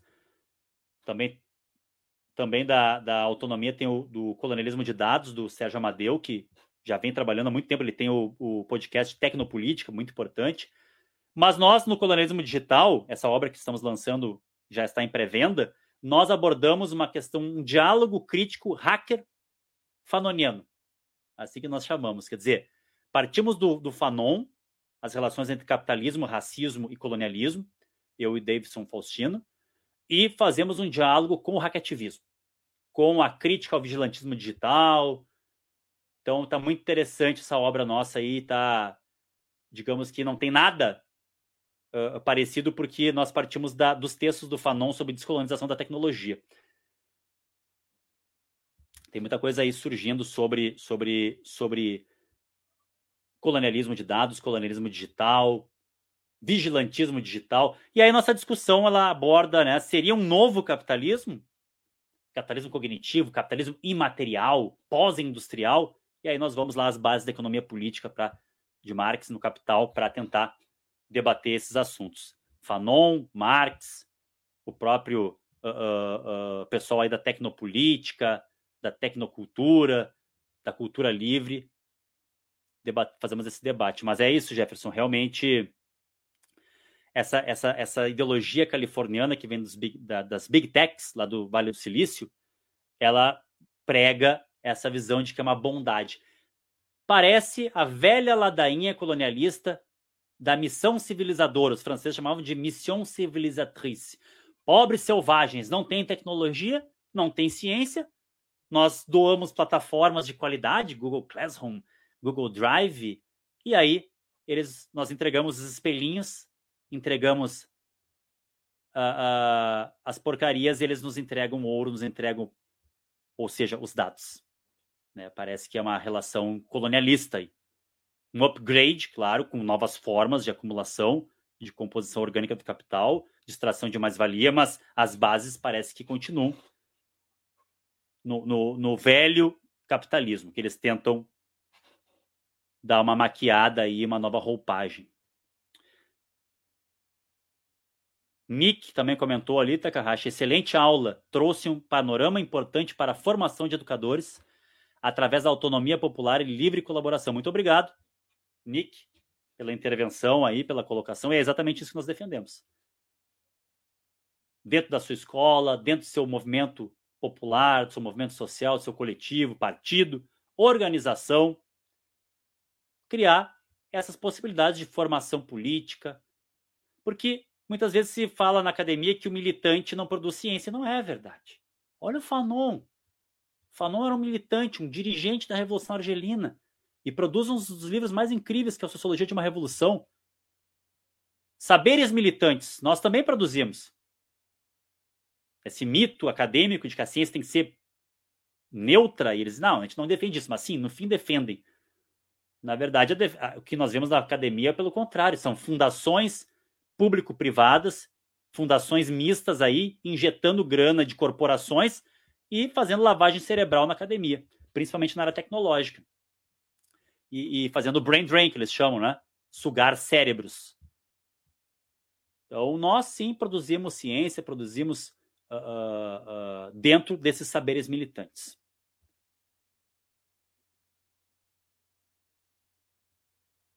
Mais alguém? Vamos ver. A Santiago fez uma pergunta aqui mais, mais é, para cima, Takahashi, vou ler. Nada em português? Sim, tem muita coisa em português. É, uh, o JSTOR tem bastante uh, texto em português. Né? O Santiago pergunta, tem essa dúvida. Essa dúvida realmente é pertinente. Né? O que não está em português é possível fazer a tradução. Lá no, no curso, inclusive, eu, eu mostro como traduzir até PDFs. A tradução não é perfeita, mas ajuda a compreender, pelo menos, o, o texto, o PDF ou o site que você está usando. Vamos ver aqui, tem mais coisa. Vou dar uma passada aqui, tá bom? A Cris Santos. Vou botar aqui a Cris Santos, por favor. Ela é uma pergunta muito importante. Nossa colega, educadora, professora de periferia, valorosa, colega Cris Santos. Muito obrigado pela presença aqui, Cris. Professora Cris diz o seguinte: mas a quantidade de conhecimento e energia para a manutenção do Linux é enorme. Se tudo é gratuito, como os desenvolvedores ganham pelo trabalho? A curiosidade da Cris, muito interessante essa pergunta, professora Cris. Existe sim uh, uh, uh, ganho. Eu frequentei muitas vezes um, um, espaço muito interessante chamado FISLI, que é o Fórum Internacional do Software Livre. Ocorria agora com a pandemia, provavelmente né? Ele, ele ocorreu, eu não fiquei ligado no último, eu participei do 17, que foi presencial, ocorreu de modo remoto. Eu sei que eles tiveram dificuldades também para manter esse fórum de software livre, e lá eu vi uma, uma oficina, um workshop, uma palestra sobre como fazer uma empresa que usa uma organização, uma empresa que usa software livre, que produz software livre e ganha seu dinheiro. Né? Uh, existem outros modos. Sim, existem softwares uh, Linux, uh, GNU Linux que são pagos. Existem modos de captar financiamento, de manter o staff, manter a equipe trabalhando e ganhando seu dinheiro, porque isso é verdade. Né? Nós aqui que trabalhamos com conhecimento, próprio Takahashi, Caixa Ferramentas, editoras, nós cobramos os cursos, por exemplo, aqui. Se nós fôssemos financiados de modo independente e tivéssemos condições de pagar toda a equipe, a tecnologia que está por trás da plataforma, certamente nós teríamos muito mais. Só que não é possível trabalhar o dia inteiro né, de graça e não conseguir manter o site, a tecnologia da plataforma, o marketing digital para chegar às pessoas, as gravações do servidor, tudo isso tem custo. Então, por isso que nós fazemos cobrança da, da, da, das matrículas. Claro que aqui uma política de bolsa para movimentos sociais, que a gente sabe que as ferramentas tem. Estou dando um exemplo aqui do Caixa. Mas existem outros exemplos. Não é à toa que muitos de nós, que temos aí, ou estamos dentro de editoras, ou de plataformas de formação política, fazemos aqueles crowdfunding, né? É, Catarse, Apoia-se, nas editoras a pré-venda, como é importante né, para financiar a impressão. Então, é necessário sim apoiar, financiar e o cara receber pelo seu trabalho, porque despende energia, despende tempo. Né? Nós estamos aqui agora nessa live, eu, camarada Takahashi, vocês. Mas nós estávamos há dias, semanas, meses produzindo esse curso, pensando, se falando noite, dia, conversando, reunindo, produzindo materiais. Olha o material de qualidade aqui do Caixa Ferramentas. Olha o nosso design, nossos designers, a maravilha que é. Então, isso custa tempo, custa tecnologia, custa grana. Então, esse povo do software livre também vai fazer captação de, de recursos ou vendendo certos softwares, né? Alguns Linux são, são pagos. Você compra a licença. Mas, mesmo comprando, você pode saber como funciona o programa por dentro, pode remixá-lo, reconfigurá-lo, refazê-lo e adaptá-lo para sua, sua necessidade. Coisa que o Windows não pode. O Windows é fechadinho, tu não pode entrar e ver como é que é a programação do Windows. Não é à toa que hoje a gente sabe que esses Windows varrem teu HD, OneDrive, essas coisas aí da, da Microsoft varrem teu HD e sabem tudo que tu tem dentro do teu HD. Por quê? Porque são softwares proprietários fechados que tu não sabe o que acontece. Então, ser software livre não significa necessariamente é, ser gratuito. Tá? Vamos ver aqui mais abaixo. Eduardo Castro. Como fica o metaverso em relação ao hack? Roubo dessas propriedades artificiais. Como... Isso aqui já dava outro curso. Isso aqui eu, eu indico, né, camarada Takahashi, uh, a nossa retrospectiva 2021, que eu e o Takahashi fizemos um diálogo aí muito profundo sobre, principalmente o camarada Takahashi, nos trouxe conhecimento sobre NFT, sobre metaverso, e nós, digamos que projetamos e fizemos uma predição, uma projeção, nem uma previsão, nem uma futurologia, mas projeções do que será o capitalismo avatarizado, onde você, avatar, avatarizado, um sujeito avatarizado, vai trabalhar no metaverso com seu tênis Nike, Adidas com NFT, com seu quadro do Bansky, que foi queimado, original, e foi transformado em, em arquivo digital com NFT. Para quem não sabe, NFTs são tokens não fungíveis, ou seja, é uma tecnologia blockchain que permite, por exemplo, as criptomoedas, que eles inserem essa tecnologia num arquivo digital e aí você tem a certeza que aquele é o, é o arquivo original. Se emula uma aura, já que estamos falando de Walter Benjamin, né? emula uma pseudo-aura. Esse é o original. Ele tem NFT. Para quê? Para vender objetos virtuais para jogos, é, é, é, itens, pay to win, esses jogos que tu paga para ganhar, para jogar. Uh, por exemplo, né, uma espada que tem um poder tal. Ou roupas, Saint Louis Vuitton. Agora eu estou com meu, meu óculos Dolce Gabbana virtual no meu metaverso com NFT. Esse aqui é o original. É o delírio febril de um capitalismo que destruiu o mundo e agora se exila em metaversos e quer nos avatarizar e nos tornar completamente uh, imersos no ciberespaço. Só que tem um problema muito sério aí. E talvez aí esteja a origem dessa pandemia de doenças psiquiátricas que nós temos: depressão, burnout, déficit de atenção. Essa defasagem de cibertempo e ciberespaço, Eduardo e todos que estão aqui. O cibertempo é orgânico, é ligado à nossa vivência, à nossa limitação em termos de processar informações através do nosso nervo óptico, nosso cérebro, nossa subjetividade. E o ciberespaço ele é 24/7. 24 horas, 7 dias por semana. É um capitalismo 24/7. Tem até essa obra aqui que eu indico para vocês, do, da Ubu, Jonathan Crary, 24/7, Capitalismo Tardio e o Fim do Sono. Muito interessante essa obra. Querem colonizar o sono, finalmente. É o último limite. Drogas, anfetaminas, etc., para ficar acordado mais tempo. Estímulos através de telas de uma economia da atenção. E principalmente essa defasagem entre cibertempo e ciberespaço. Ciberespaço é ilimitado, é 24/7 e o cibertempo não. E aí nós estamos o dia inteiro, acorda de manhã, primeira coisa, celular, smartphone, dorme, a última coisa que vê. Talvez aí nessa defasagem entre o cibertempo e o ciberespaço e as limites do organismo, que nós já estamos já praticamente ciborgianos, estamos no processo de, virar ciborgue mesmo, uh, aí estejam né, alguns elementos sociopatológicos, como diria Franz Fanon, que causam essa epidemia, essa pandemia aí de, de, de burnout numa sociedade do desempenho, como falou o Bill Churran, que é um autor não marxista, tem base Foucaultiana, mas é interessante dialogar criticamente com ele. Sociedade do cansaço, sociedade da transparência, a pornografização da vida, a exposição nas redes e tudo mais que está ligado a essa defasagem de cibertempo e ciberespaço. Então, me parece que essa questão de hacking no metaverso vai ocorrer muito, né? Ele roubou um tênis Nike com NFT.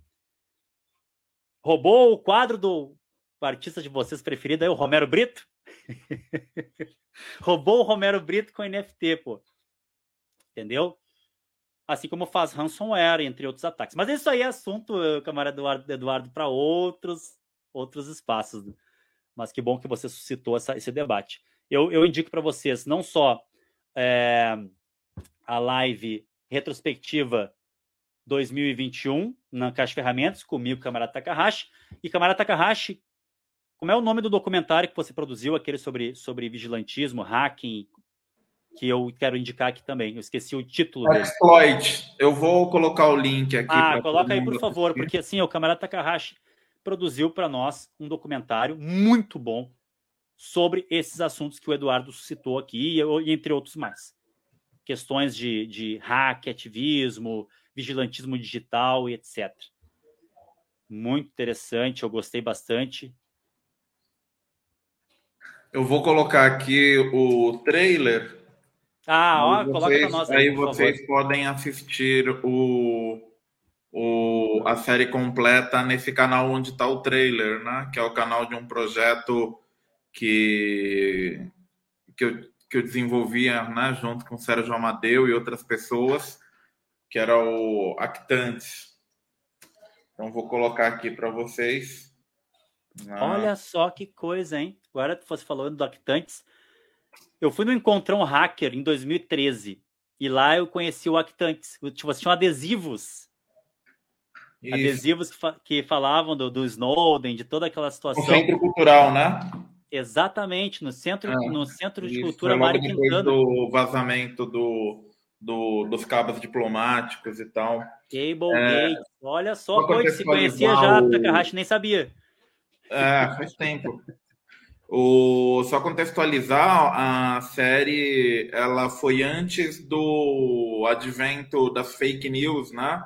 A gente já conseguia ver que as fake news iam ser um problema e a gente tinha uma ideia de fazer uma continuação da série baseada nas fake news. Sim. Ah, aí, aí teve problemas, da, da, inclusive até da gente continuar, próprio coletivo Dactantes, a gente acabou não, não dando continuidade a esse projeto. Mas está aí o trailer, né? Vocês podem ver na, nos comentários, né? A gente colocou aí. E ele são, são oito episódios, se eu não me engano. E tem de tudo, assim, tem fala da infraestrutura da internet, fala do vigilantismo, principalmente no Ocidente, né? tem uma série de, de aspectos aí, de problemáticas da, da rede que, que, que, que a gente levantou. Na época, o, a websérie ganhou o, um prêmio do Rio Web Fest, que é a maior premiação de, de produção de conteúdo para a internet aqui no Brasil, né? A gente ganhou um prêmio de melhor, melhor websérie documental. Né? Então, Merecido. foi bem interessante porque a gente ganhou de projetos caríssimos, milionários, assim, que custou 200 mil, meio milhão, tal, não sei o quê. E uma websérie que a gente fez com 10 mil reais ganhou de todo mundo, assim. Então, foi interessante. É uma boa série, recomendo aí para todos e todas e ótimo para usar em escola, né? É, quem não quem não quem está no podcast, né? Não não está vendo o link aqui, é só digitar trailer Xploit, X-P-L-O-I-T, Xploit, que se pronuncia exploit, né? Mas então, trailer Xploit, né? E, ou então canal do YouTube da, da TV Drone, né? Vocês colocam lá TV Drone, canal do YouTube, e aí, aí nesse canal tem um monte de produção que a gente fez na época, inclusive essa websérie Exploit, muito boa para usar em escola, tá? No colegial, né? Não é para criança muito pequena, mas no colegial, assim, a, a, a garotada já entende bastante coisa. Maravilha. Ó que o Escola Sem Partido vai pegar vocês, hein? Doutrinando a gurizada no criptocomunismo. Olha aqui, temos perguntas. Uh, camarada Takahashi Felipe Oliveira pergunta: ele quer começar a traduzir algumas coisas. Será que implica 1922 ali? Será que implica em problema com relação a direitos autorais? Sim. Sim, implica. Muito cuidado, principalmente se vai publicar um livro ou algo do gênero. Para você ter uma ideia, eu fui, o meu canal, eu tinha um canal no YouTube, eu não produzia vídeos, não era youtuber, nem, nem não, não era meu, minha, minha onda. Minha onda era trazer filmes é, que não tinha acesso, enfim, botar legenda, legendar e traduzir alguns documentários. E eu consegui, na época, quando foi lançado, o Concerning Violence, que é um filme baseado na obra do Fanon, uh, sobre a violência, da violência, o capítulo famoso, Condenados da Terra. Ele é narrado pela Lauryn Hill, pela rapper e ativista. E ele tem imagens da guerra colonial na África, bem pesado, assim, né? Também as imagens são muito fortes. E eu fiz essa. Na época eu estava no, no, doutorado, nós fizemos a tradução, fizemos e conseguimos a legenda. E eu coloquei no meu canal. E eu fui denunciado pela própria produtora que fez o filme, e eles caçaram meu canal. E tinha um monte de documentários sobre história da África, história da Ásia, que é a minha área de estudo na história, história da tecnologia, e foi denunciado por um simples filme. E assim, eu, quando nós começamos a, a, a, digamos que, difundir e copiar livros que estavam esgotados, também recebemos ameaças por copyright. E nós estávamos só fazendo PDF. Então, se você vai traduzir um livro, uma obra para um site, ou até mesmo para publicar no Brasil, observe bem essa questão, porque os caras vão atrás e pegam né? Eles processam, enfim, caçam. E hoje nós estamos numa caça, né, à pirataria, numa caça aos torrents, uma caça financiada pelo maior lobista e o maior inimigo da internet livre em termos de entretenimento, que é quem? Netflix. Essa plataforma que nós mesmos financiamos. Nós financiamos mês a mês né, a, a, a, o, a caça a torrents, a servidores que têm acesso a filmes aí e tal. E, e, é interessante porque a própria Netflix, os caras trabalham, produzem um Black Mirror da vida, o Dilema das Redes, que tem muitas críticas sobre esse documentário, mas enfim, parece que eles, eles têm essa, essa sacada, né? O próprio Democracia em Vertigem, mas sim, é algo a, a, a, a, digamos, no mínimo, analisar de um modo bem profundo em termos de pegar um livro, pegar alguma coisa que tem copyright e fazer uma tradução e publicar, né? geralmente que se indica, né? Domínio público, obras com copyleft, com uh, uh, Creative Commons, que aí não... até mesmo imagens. Eu, por exemplo, na minha tese toda eu usei imagens do Wikimedia Commons, que é o servidor da Wikimedia Foundation, que produz a tecnologia da Wikipedia, onde você tem fotos livres. Aqui temos outra pergunta da professora Regina. A professora Regina diz assim: Sou professora do ensino fundamental e médio em escola pública. Somos eu também sou, professora. Muito orgulho disso. Tá? Principalmente o que eu mais amo é EJA. Eu já estou há 20 anos na, na, escola e em EJA. E EJA, para mim, é, é, é, onde eu me realizo. Gosto da faculdade, no técnico principalmente, mas EJA ali com os adultos, jovens e adultos, trabalhadores, é uma coisa que me fascina. Tem como. Tem que ter uma base para alfabetização ou letramento hacker para fazer o curso? Não. Não tem que ter base nenhuma, é só chegar e se matricular no curso. Tá? Porque ali nós damos as bases, as bases mesmo, básico do básico, principalmente para o letramento para consumo crítico de informações que nós comentamos no curso bastante. Claro, é um curso para estudar textos revolucionários, mas ele dele desse conhecimento, desse know-how, desse saber fazer, se deriva, se derivam elementos que fundamentam um letramento crítico do consumo de informações nesse mundo de internet, de fake news, de hiperfluxo de informações.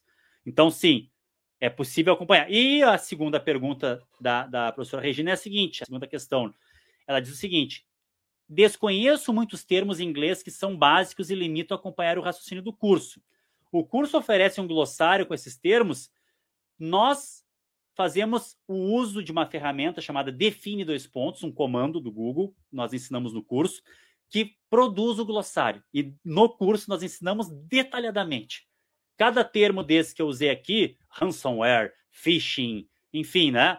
Entre, entre tantos outros termos técnicos que apavoram, que assustam, até que causam receio. Bah, não vou fazer o curso porque eu não tenho essa base. Não. No curso nós damos essa base, e se a base não está explícita na hora, nós ensinamos comandos para fazer glossário.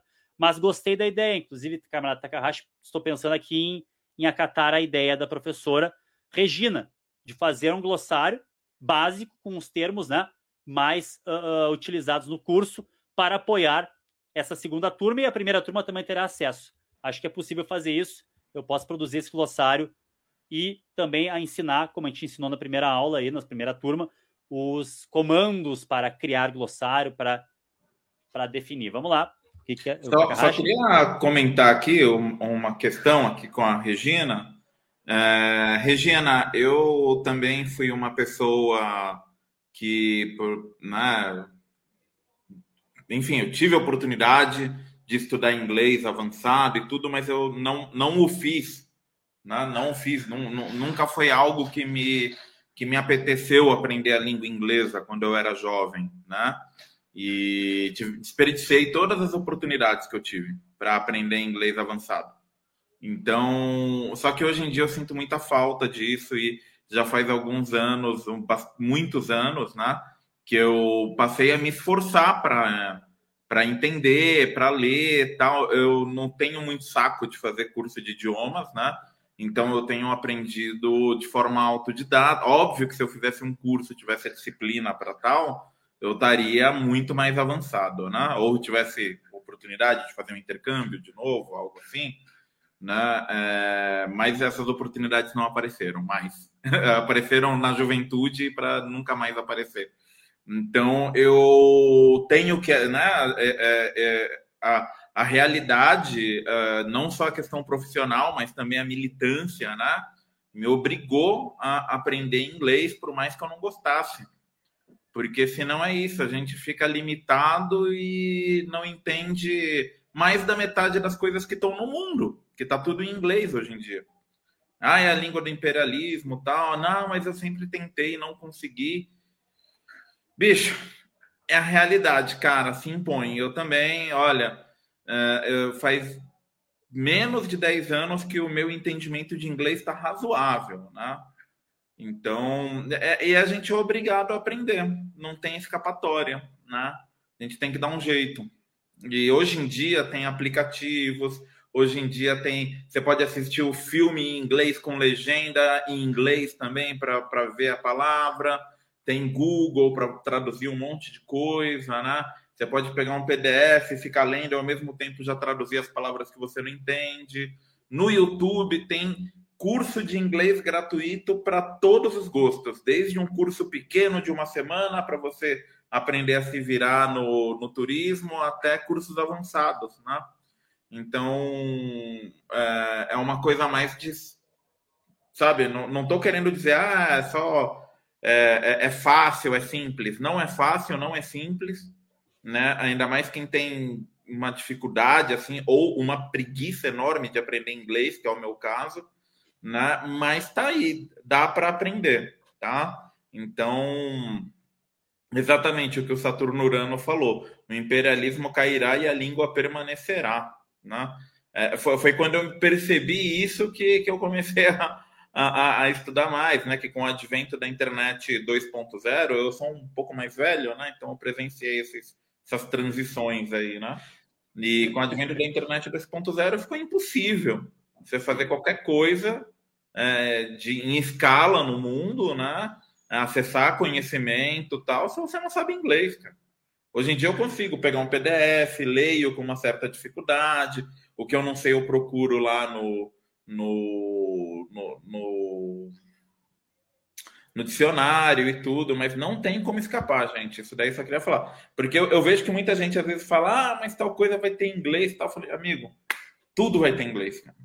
Tudo, tudo. É a língua do imperialismo, é um saco, é uma língua feia, é, mas tá aí. É, é, é, é a realidade, não tem, não tem, não tem como escapar. Sabe que no, no, na obra do Fanon, no Pele Negra Máscaras Brancas, primeiro aquele capítulo Negro e a Linguagem, ele fala isso, né? Que o colonizado, ao adotar a língua do colonizador, adota o mundo cultural do colonizador. Então ele faz uma crítica a essa questão do uso da língua. E quanto mais tu fala bem o francês, mais aceito seria na metrópole, na cultura metropolitana, enfim. Mas depois, no Sociologia de uma Revolução, até no capítulo que ele fala do rádio, que se chama A Voz, aqui a Voz da Argélia, ele, ele diz o seguinte: a, a rádio revolucionária dos guerrilheiros argelinos ela é transmitida em três línguas: em árabe, em cabile e em francês. E ele fala que o francês é descolonizado como língua e usado pelo povo argelino, porque o, depois de um tempo o francês é um modo de comunicar. Me parece que o inglês vai seguir esse caminho nessa proposta que o Saturno nos trouxe aí. É, quer dizer, vamos, vamos utilizar, porque realmente é a língua do império, nós temos acesso a, a, aos artigos, aos textos, mas é, infelizmente o pessoal tem muitas vezes essa, essa coisa, ah, não vou estudar inglês porque é a língua dos Yankees, é a língua da, dos ingleses da Inglaterra, enfim, né? Mas é necessário. Outra, né, Walter, aproveitar em, enquanto o inglês ainda é a língua internacional. Porque quando migrar para o mandarim, bicho, aí não tem ah, vídeo. É, já está migrando. Não tem aplicativo na mesma quantidade, entendeu? É mais difícil. Realfabetizar em, em ideograma em, em mandarim. É, ler e escrever em ideograma, é tudo mais é difícil. Outra, é outra lógica, né? Que ainda tem Olha o só... inglês aí como hegemonia, né? Ah, sim, é bem facinho. Olha só, a, teve uma pergunta importante ali, ó. A Cris Santos, professora Cris Santos perguntou: Walter, estou muito sem tempo, como todos nós, professores, professores, com 40, 60 horas, né? A gente foi colega no, na, no bairro Restinga, que é o bairro de periferia aqui de Porto Alegre e ela pergunta se fizer o curso, pode, pode olhar as aulas depois? Pode, pode, né, Takahashi? O, fica uh, gravada a aula, você pode ter. As, se você matricular no curso, você tem acesso às aulas da primeira turma e agora da segunda turma. Se não puder fazer ao vivo as aulas da segunda turma, poderá acessar as oito aulas, é isso, Takahashi? Da primeira e da segunda turma. São oito ao, todo, né? Quatro aulas da primeira turma e quatro aulas da segunda turma. Pode ver à vontade, fica por um ano, é isso, Takahashi? disponível? Um ano disponível. Mais outras perguntas. Então, pode se matricular com certeza que vai poder ver a hora que puder, que tiver o tempo disponível, estará lá. Ó, o pessoal está escrevendo em russo aí já. Já tem russo, já tem mandarim. Acho que estamos aqui. É. Eu até coloquei aqui sem querer na tela, mas eu tirei rapidinho porque vai saber se é um palavrão isso daí. Pois é, né? Právida, Iskra. Tá bom, então, bom, Acho que a é, gente pode encerrar então aí, né, Walter? Sim, Já completamos Só uma última pergunta aqui do Doug, ó. Desculpe, Taka, desculpe. A última pergunta aqui, ó.